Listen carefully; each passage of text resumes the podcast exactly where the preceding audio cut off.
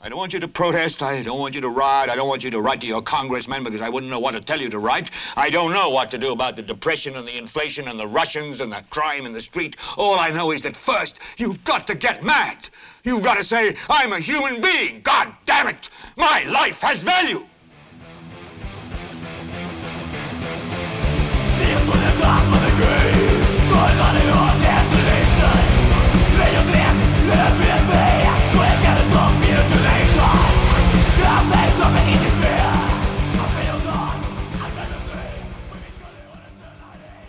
Esto es Gelbete, yo soy Carlos Rodríguez y la noticia de las cuales les voy a hablar esta semana, el resumen de esta semana para mí fue, vamos a hablar de Elliot Abrams, vamos a hablar de Oscar Arias y vamos a terminar con la sala cuarta, ordena revelar identidad de empresas morosas que podrían aplicar a la amnistía del plan fiscal. Bueno, antes de empezar quiero eh, aclarar algo. Eso es con respecto más que todo a redes sociales. Vean, no voy a contestar preguntas hechas por obvios perfiles falsos o anónimos. Vean, por lo menos breteen un poquito esos perfiles falsos. O sea, yo doy la cara, pongo mi trabajo para que sea juzgado por ustedes. Si no les cuadra, más bien. Eso, bueno, eso me puede indicar a mí dos cosas. Uno, que tengo que mejorar. Y dos, que no les cuadra mi estilo. Y eso está perfectamente bien. Pero si quieren tener una interacción conmigo, entonces den la cara. O si quieren que sea esa interacción en privado, pues mandan un, me pueden mandar un correo, un mensaje que no sea público. Pero vean, yo no voy a perder el tiempo contestando mensajes de trolls, de perfiles falsos y de cobardes que no dan la cara junto a su opinión. Eso también habla mucho de la calidad de discusión que esta gente quiere tener, ¿verdad?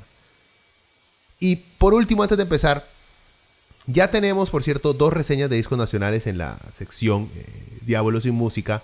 Si tienen alguna recomendación de algún disco que les gustaría y le hicieron una reseña, mándenme un mensajito ahí y estaré analizándolas a ver si, si están dentro de nuestro calendario para hacerlas. Las reseñas que ya están ahorita eh, en la página son una de December's Cold Winter y la otra de Side of Emptiness. Ambas bandas nacionales, ambos sus primeros eh, discos. Bueno, después de, esa introducción un poco para nada ortodoxa, empecemos con, a ver, ¿quién carajos es Elliot Abrams y por qué es noticia esta semana?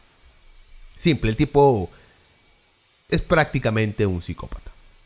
Vean, antes de pensar con el tema quiero aclarar algo, para que quede bien claro, porque esto de Elliot, eh, Elliot Abrams va completamente ligado con Venezuela.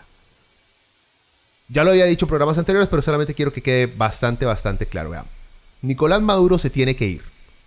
Ya en un programa pasado expliqué por qué, así que no me voy a repetir. Porque más que pereza. Eh, y solo para plantear bien las cosas. Que Maduro sea un anormal, sin capacidad para sacar a su país de la crisis, en la que él y su grupo de corruptos han hundido al pueblo venezolano, sí, es cierto, con ayuda de Estados Unidos, no significa que los gringos no sean unos mierdas que se quieren robar el petróleo venezolano. O sea, gente, el mundo está lleno de complejidades. Y en el caso de Venezuela, al parecer los dos grandes bandos están compuestos prácticamente por, por villanos en ambos lados. Por un lado Maduro y por el otro Trump. Imposible poder escoger bien. No se crean la propaganda lanzada por CNN o la administración Trump, pero tampoco sean tan pendejos de creerse la propaganda de RT y la loca de Dagmar Facio, por ejemplo. Ya, ya clavé yo todas las fotos de mi tata aquí en la casa, solo por si acaso.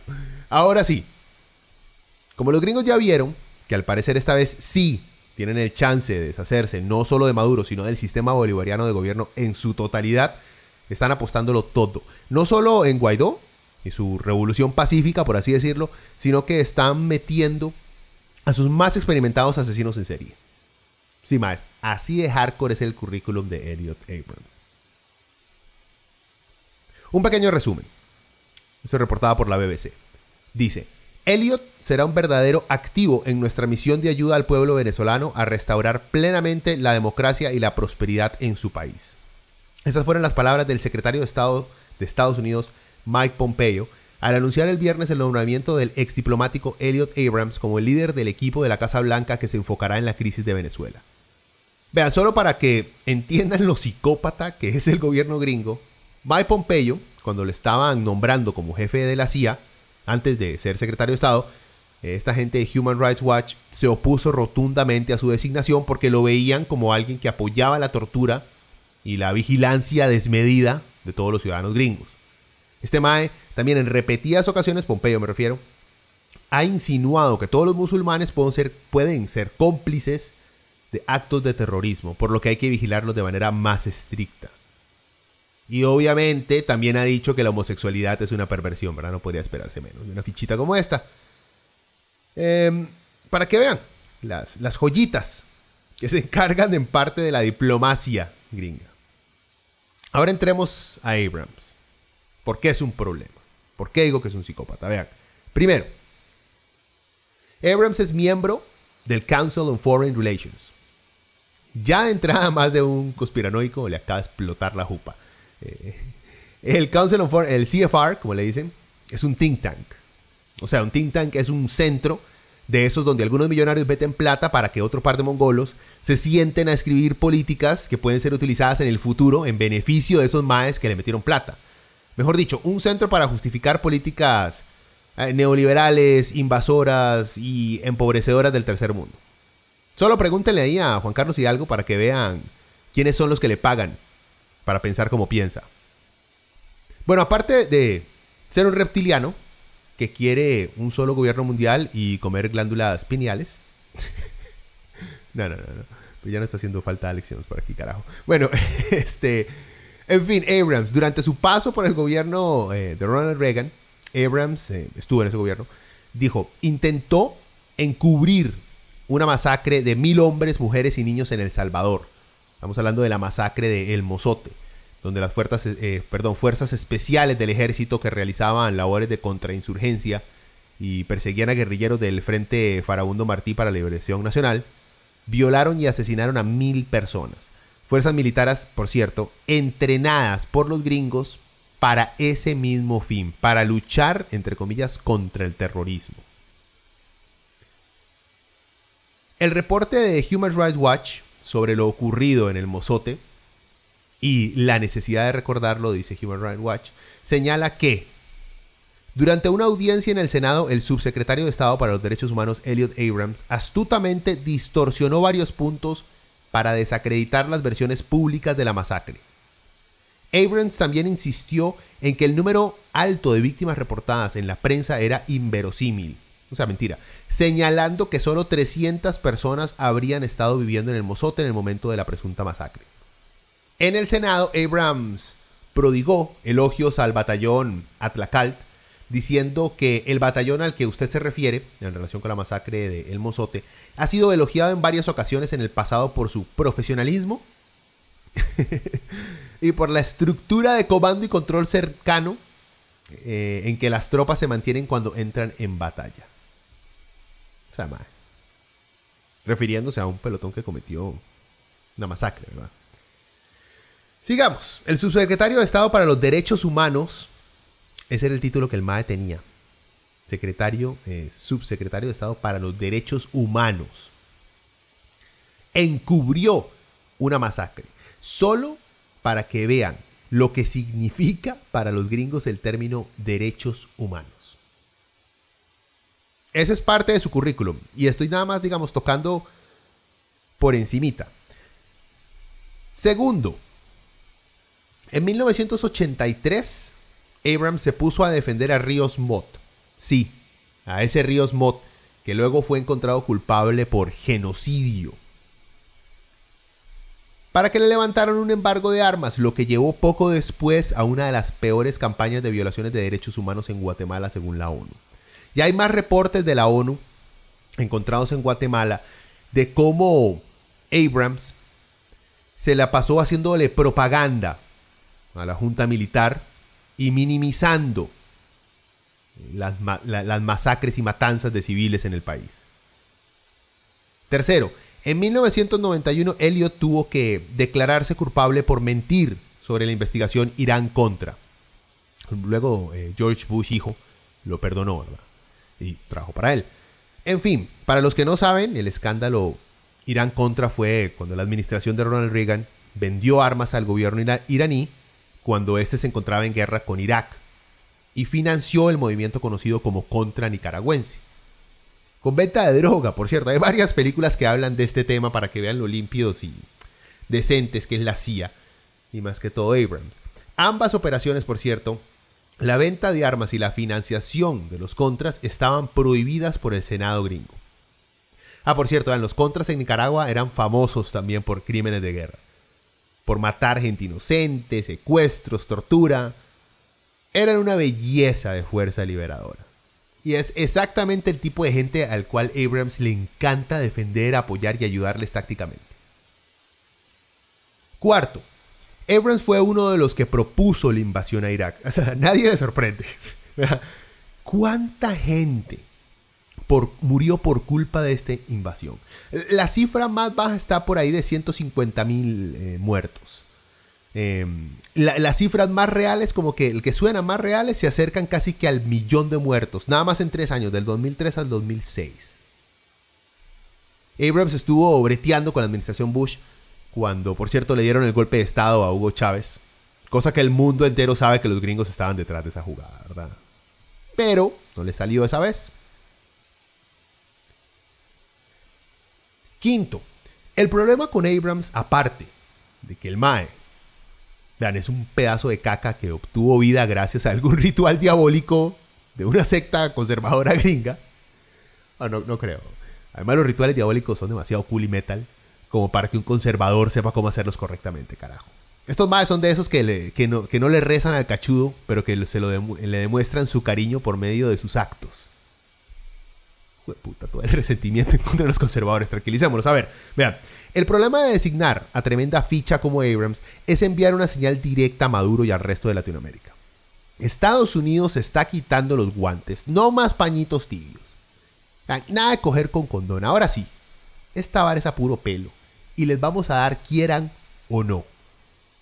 Abrams está ahí por su experiencia. Experiencia en coordinar operaciones clandestinas, violentas, ilegales, destinadas a avanzar la agenda gringa de reconquista latina. Yo sé que suena feo y bastante rojo, pero maes, vean ustedes, no van a poner a un mae con experiencia en encubrir masacres, tapar pagos a guerrillas criminales y vender armas de manera ilegal por debajo de todo proceso legal.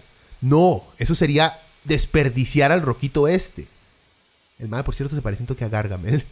Pero el hacerlo de manera tan descarada también le pone el sello de la falta de clase y tacto que tiene el meneito este de Donald Trump. Desde, desde el año pasado los gringos vienen reuniéndose, por cierto, con militares venezolanos para ver qué pueden, en qué pueden ayudar a un golpe de Estado. Y de convencerlos también, ¿verdad? Y ahora con Abrams nos dicen a todos, ahora sí nos vale picha llenarnos las manos de sangre para sacar esta faena. Para terminar, vean, a los gringos siempre les ha valido picha la vida de unos cuantos o unos cuantos miles de morenitos, de negritos o de chinitos. Lo que les importa a los maes es que ellos tengan acceso a medios para poder seguirse enriqueciendo. Y si alguien se les, ah, perdón, si alguien se les atraviesa en el camino, a cualquiera de sus corporaciones, apito, puede que termine como Marto Rijos. Sin embargo, vean, esto no significa, lo repito, que Maduro sea un maetuanis, que lo ha hecho todo por el pueblo venezolano. No, Maduro es un carepicha y se tiene que ir por incompetente, corrupto, aspirante a dictador y por ridículo. Vean, a los que aún defienden a Maduro, señores señoritas, ustedes no son socialistas. Ustedes no tienen principios morales ni éticos. Solo son un grupo de lamebotas y resentidos. No son mejores que la derecha que apoyaba a Pinochet y que justifica las atrocidades cometidas por Uribe. Shit, hay mucho odio este fin de semana. Debe ser porque porque me chocaron la semana pasada y ha sido todo un calvario reparar el carro. Pero sigamos, para no perder ahí el, impulso. Sigamos con Osquitar, ya hablamos de él la semana pasada, pero hay, obviamente hay actualizaciones, ¿verdad? Yo creo que ya estoy perdiendo la cuenta. Pero ya salió otra mujer a declarar que Arias le, la, había acosado y que se quiso forzar en ella. Creo que ya vamos por 10. Y les juro que aún esto no acaba. Lo que sí me parece extraño es que nadie más de su círculo de compas haya caído. Señoras, señoritas, vean, la ola está picando frente a la portería. Metan ese gol. Todos lo vamos a celebrar. Excepto los acosadores y sus compas, pero esa gente no cuenta de todos modos. Ya hay hasta grafitis nombrando a Arias como violador y hasta están vandalizando exposiciones que hablan sobre su premio Nobel de la Paz. Está bien, carajo.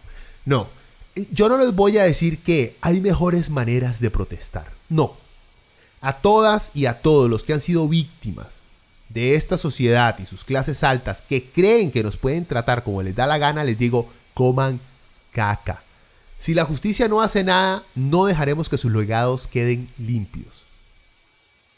Parte, parte de esa revolución es se nos ha unido la, la, viceministra de Economía, Industria y Comercio, que puta cargo más largo, este, Laura Pacheco Ovares, quien asegura que un funcionario del Ministerio de Justicia la agredió sexualmente.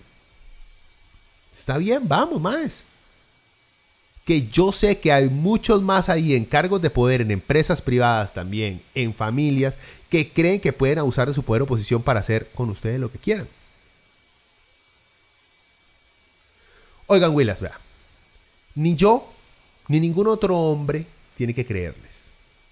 Espero que sepan que no tienen que buscar la aprobación masculina para luchar por su derecho como ser humano a ser respetadas. Créanse entre ustedes. Sepan que saliendo a denunciar, a revelar a esos cerdos que las acosan, que las amenazan, es la única manera de garantizar que sus hijas no pasen por lo mismo. Es difícil, Claro que es difícil. Pero espero que esta revolución no termine solo con esos tipos sentados en el poder. Espero que comiencen a hablar con sus familias. Y comiencen a señalar a esos acosadores, a esos violadores que por años se esconden bajo la máscara de familiares. Bueno, continuemos. Esta es la última de la semana. Sala cuarta ordena revelar identidad de empresas morosas que podrían aplicar la amnistía del plan fiscal. Este es un tema al cual se le podría fácilmente dedicar un programa de más de dos horas, analizando todo el desmadre que fue el plan fiscal y cómo ha actuado eh, nuestro flamante presidente Charlie. Pero ahorita no hay tiempo. Entonces, eh, veamos el resumen de lo que está, de lo que ocurrió con esta noticia. Dice, la sala, por cierto, tomada del Delfino CR. La Sala Constitucional de la Corte Suprema de Justicia, conocida popularmente como la Sala Cuarta, ordenó al Ministerio de Hacienda revelar en un plazo de 10 días la identidad de las empresas morosas que podrían aplicar a la amnistía tributaria establecida en la Ley de Fortalecimiento de las Finanzas Públicas. Se tuvo que llegar a eso porque se les pidió la lista de, esas empresas y los MAES se pusieron a jugar de abogados y a sacar códigos y leyes que se los prohibían. Pero Villalta, que por cierto ha caído en mi desgracia, por el caso en Venezuela, en esta ocasión se plantó y con la ley de su lado le ganó el pulso a Hacienda. Dice, con la figura de la amnistía, se exime a los contribuyentes del pago de multas e intereses que en principio debían ingresar al erario público, a propósito del incumplimiento por parte de los obligados tributarios a cancelar de forma oportuna los tributos o por no aportar la información correspondiente a Hacienda Pública. O sea, toda esa hablada quiere decir que esa amnistía les perdona las multas o intereses que deben pagar por andar evadiendo y defraudando al gobierno. Pero cuando hablamos de impuestos en este y todos los países, siempre nos encanta a los periodistas, a los abogados y a los economistas tirar tanta jerga técnica que la gente termina entendiblemente perdida. Pero dejemos eso de lado, dejemos ese resentimiento de lado. ¿Qué dijo la, la Corte Suprema?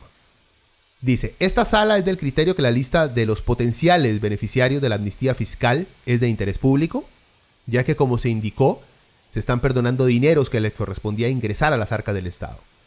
De ahí que los montos perdonados en multas e intereses también revisten un claro interés público.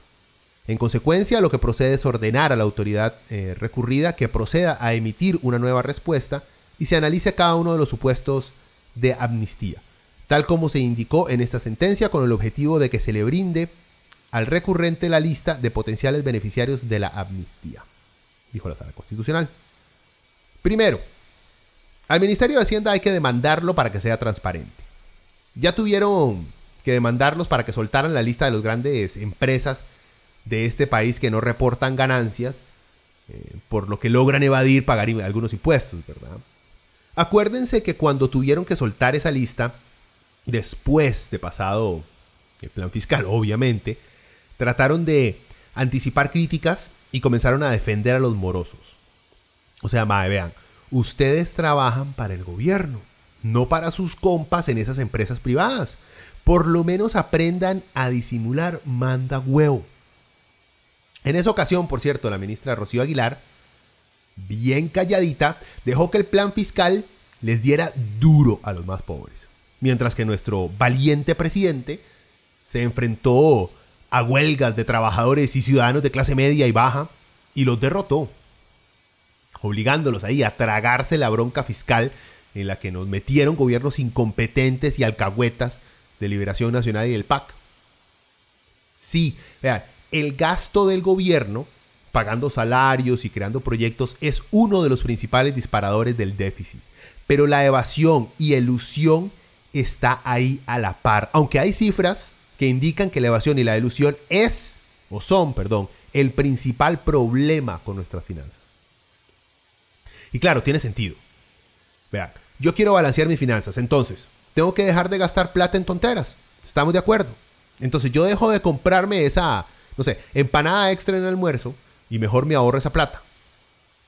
Pero si al mismo tiempo mi jefe me dice que está pasando por una mala situación que no ha ganado nada este mes, así que me toca a mí exonerarlo a él de pagarme el 10% en mi salario, ¿cómo quedo? Mal, porque aunque recorte mi gasto, si me deja entrar la misma plata, siempre estaré con un hueco. Segundo, el problema de perdonarles, porque la palabra amnistía significa eso, y más aún cuando hablamos en este contexto, el problema de perdonarles, de alcahuetearles a los defraudadores fiscales, el que no tengan que pagar las multas es que se les está premiando. Mientras a los que apenas viven en la línea de la pobreza les toca pagar una canasta básica más cara, que a lo mejor los va a pasar por debajo de esa línea de la pobreza, los otros se les trata con guantes de seda.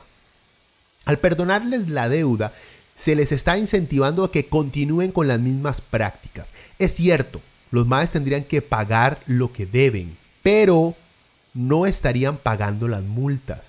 O sea, lo único que tienen que hacer esas mismas empresas es nuevamente olvidarse de pagar sus impuestos, esperar a que otro genio como Charlie y Doña Rocío les presten, les presenten, perdón, el mismo plan y listo, nuevamente evadidas esas multas y les juro que hasta van a lograr disminuir lo que deben sin lo que deben pagar de multas. Porque así son las grandes empresas. Y durante ese tiempo que no pagan sus impuestos, usan a sus compas y a sus voceros para decir que el Estado no sirve para un carajo y que no sabe bretear bien. Ay, que no sabe manejar finanzas, ¿verdad? Eso sí, tienen, razón. En este caso no podemos culpar a las empresas.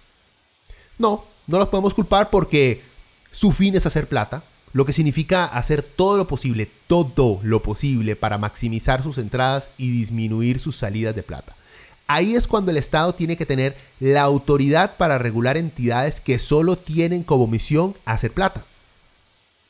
Los gringos hicieron algo parecido por ahí del 2004. Le ofrecieron a sus compañías un feriado de repatriación. No sé si lo traduje bien. En inglés es Repatriation Tax Holiday en donde le ofrecieron a sus empresas que si devolvían su planta a los Estados Unidos, o sea, dejaban de guardar sus ganancias en paraísos fiscales, les iban a cobrar solo un 5% de impuestos sobre sus ganancias en vez del 35% que se tiene que pagar normalmente en Estados Unidos. La esperanza, la idea neoliberal, era que esa plata que volvía al país iba a ser utilizada por esas empresas para invertir en actividades que darían empleo a los gringos. Pero adivinen qué, eso no pasó. Las grandes compañías que se pegaron al plan, lo que hicieron después de ese feriado fue más bien despedir un pichazo de gente y las ganancias se las pasó, se lo pasaron a los dueños de las empresas. O sea, ayudó a los que ya tenían plata y más bien le quitaron brete a la gente que sí paga sus impuestos. Ah, la ironía de la vida. Lo digo nuevamente, cuando usted ha creado una entidad que solo le importa hacer plata, no se puede enojar cuando hace bien su trabajo. Una empresa, una corporación no es una persona con ética, moral y vergüenza. No importa que le digan o le inventen nombres como persona jurídica o whatever the fuck that means. Es un ente que solo sigue una meta. ¿Cómo hacerle más plata a los dueños? Hacienda y el gobierno ponen esas tácticas, por así decirlo, como las únicas opciones para recuperar el guito de la plata que se ocupa para que el gobierno funcione. Pero eso no quiere decir que de verdad sea la única manera. Hay otras maneras de hacer pagar a esa gente. Lo que pasa es que les da miedo, les tiemblan las piernitas de enfrentarse a los compas, con los que se toman unos vinitos en alguna finca alejada, fuera de la capital. ¿Cómo se hace para que paguen? Un par de ideas, básicas, simples, cualquiera puede, no es nada complicado. Se les lleva a juicio y se les saca aún más plata por no pagar las multas. O sea, se sigue el proceso que nos quiere meter en un proceso larguísimo y costosísimo eh, para pagar. Bueno, se agarra a una sola de esas empresas y se le toma como ejemplo. O sea, se le lleva hasta las últimas consecuencias. ¿No quieren pagar? Pues se busca la manera para prohibir su continuo funcionamiento en el país. Se mete a la cárcel a un par de directores ejecutivos. Creo que habría que cambiar un poquito la ley para hablar estas varas, pero son ideas. Estamos ahí brainstorming, como dirían. Se les da un tiempo para pagar. No pagan. Se expropia, como diría mi comandante Chávez. se les da un tiempo para, para pagar. No pagan. Se remata la empresa en el mercado. Vean, esas son ideas. Fijo, hay muchas más y muchísimo mejor pensadas. Pero eso de buscar siempre alcahuetearle a los que tienen plata para que paguen es una majadería. Tercero, creo que eso de que Costa Rica tiene un déficit fiscal es algo que nadie discute, por lo menos nadie niega su existencia. No es como el calentamiento global. Hay un consenso en el país de que tenemos un problema con lo que gastamos y lo que nos entra. Ahora, el quién es el culpable es lo que se discute. Y vean, no vamos a entrar en ese debate porque ya vimos como economistas como, por ejemplo, Sofía Guillén, exponen de manera muy clara quiénes son los culpables y qué hay que hacer para tener una reforma un poquito más justa. También podemos ver cómo, cómo piensa el gobierno al dejar por fuera del pago de impuestos, por ejemplo, a las zonas francas y otorgar perdones de deudas a las empresas que no pagan impuestos.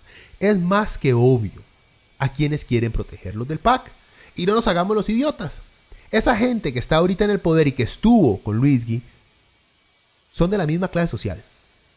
De la misma que los liberacionistas que estuvieron en el poder y que los de la unidad que estuvieron en el poder y que nos gobernaron. La única diferencia es que ahora vemos a más huilas pipis en cargos importantes. Lo que tenemos ahora con el PAC no es más que, vean, es un grupo de huilas y rocos que creen fielmente en la economía del goteo y los derechos de la comunidad LGBTI. Bien, muy bien por lo segundo. Pero súper anticuado y con poca evidencia de que una economía basada en que los ricos nos dejen sus obras funcione a largo plazo. Ah, vean, y por cierto, les encanta la idea de que todos seamos emprendedores, de que todos pongamos nuestro propio negocio, quitándole la responsabilidad al Estado de crear desarrollo y así crear empleo. Eso es parte de su trabajo. Muy parecido a lo que fueron los, los neoliberales, los tecnócratas en los noventas con la diferencia de que estos son jóvenes que les encanta dejarse la barba, hacer cerveza artesanal y viajar por el mundo diciendo mae, mae, mae, mae, mae, mae, mae, mae, mae, mae, mae. y si lo de la barba, lo, de la barba lo digo por pura envidia, que por indio no me sale barba, carajo. Así digamos, vea, si usted tiene los huevos de plantársele a los grandes, a los fuertes, a los bullies de la economía nacional, usted es un líder. Si no lo puede hacer, usted no es un líder. Usted no es pragmático. Si usted no puede plantársele a esa gente, usted es un cobarde o simplemente usted no pelea contra su propia gente. Y alguien que fue al San Francisco con facilidad va a tener compas dueños de más de una de estas empresas. No tiene, no tiene nada de malo ir a un cole privado. Supongo que muchos que salieron del San Francisco han dedicado su vida a mejorar la vida de los pobres y necesitados. Pero es más difícil saber qué es lo que afecta al pueblo cuando se está tan despegado de él. Y por cierto, asistir a la UCR no es del pueblo, perdóneme. Que esa universidad sea muy pichuda y todo, pero se ha convertido en el refugio de prestigio de la clase alta de este país. Cuarto, gente, ya, no se, ya se nos olvidó, ¿verdad? ¿Para qué sirven los impuestos? O sea, toda la plata que han metido los dueños de la Nación, de Teletica y otras empresas de comunicación ha servido. Ahora ustedes ni siquiera saben para qué son los impuestos. Es más, hasta tenemos gente en este país que dice ser libertario y que cree que los impuestos son un acto violento que no sirven de nada. Más, ¿es en serio? Ustedes no ven a los bomberos, a los paramédicos, los hospitales, los maestros, los policías, las calles, los semáforos, los parques, las reservas naturales protegidas, los juzgados, que les otorga títulos de propiedad. No, eso no lo ven. Solo ven que los impuestos son para robarles y gastarlos en salarios de funcionarios corruptos. Más, qué buena lavada de jupa nos han metido en este país. Tan así que nuestro presidente cree que es una buena idea perdonarle las multas a los evasores fiscales. Tanto que periodistas como Randall Rivera de Monumental se estresa todo cuando sale la lista de empresas que no reportan ganancias porque de ahí se les puede manchar su buen nombre.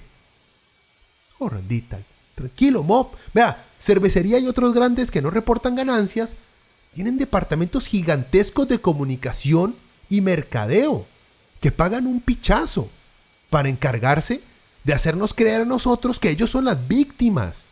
Ellos no ocupan que vos los ayudes. Solo para recordar, ¿para qué pagamos impuestos? Para poder tener buenas calles. Cosa que en Costa Rica sí, sí no la deben fuertemente, gente.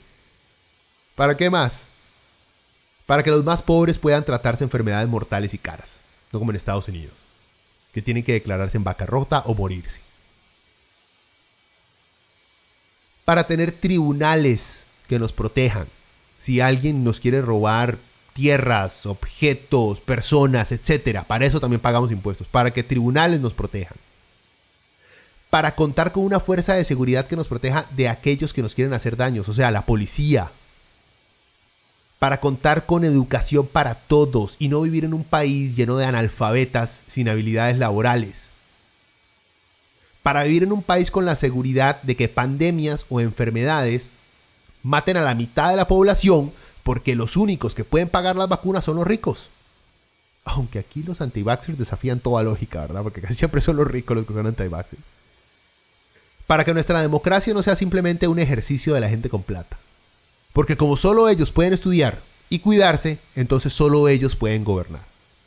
Vean, y hay muchas razones para pagar impuestos. Como hay algunos, obviamente hay algunos impuestos abusivos y hay este, personas corruptas dentro del gobierno. Sí, sí, sí. Y hay este, entidades gubernamentales que deberían desaparecer porque no sirven para nada. Todo eso es cierto.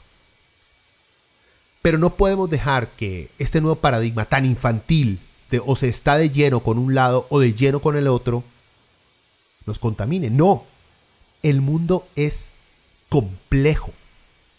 Veámoslo por lo que es. Bueno, gente, dejémoslo, dejémoslo hasta aquí. Ya saben, si tienen alguna recomendación o si alguno de mis datos está ahí medio perdido, para eso están los comentarios. Eh, nos escuchamos la próxima semana. Pura vida.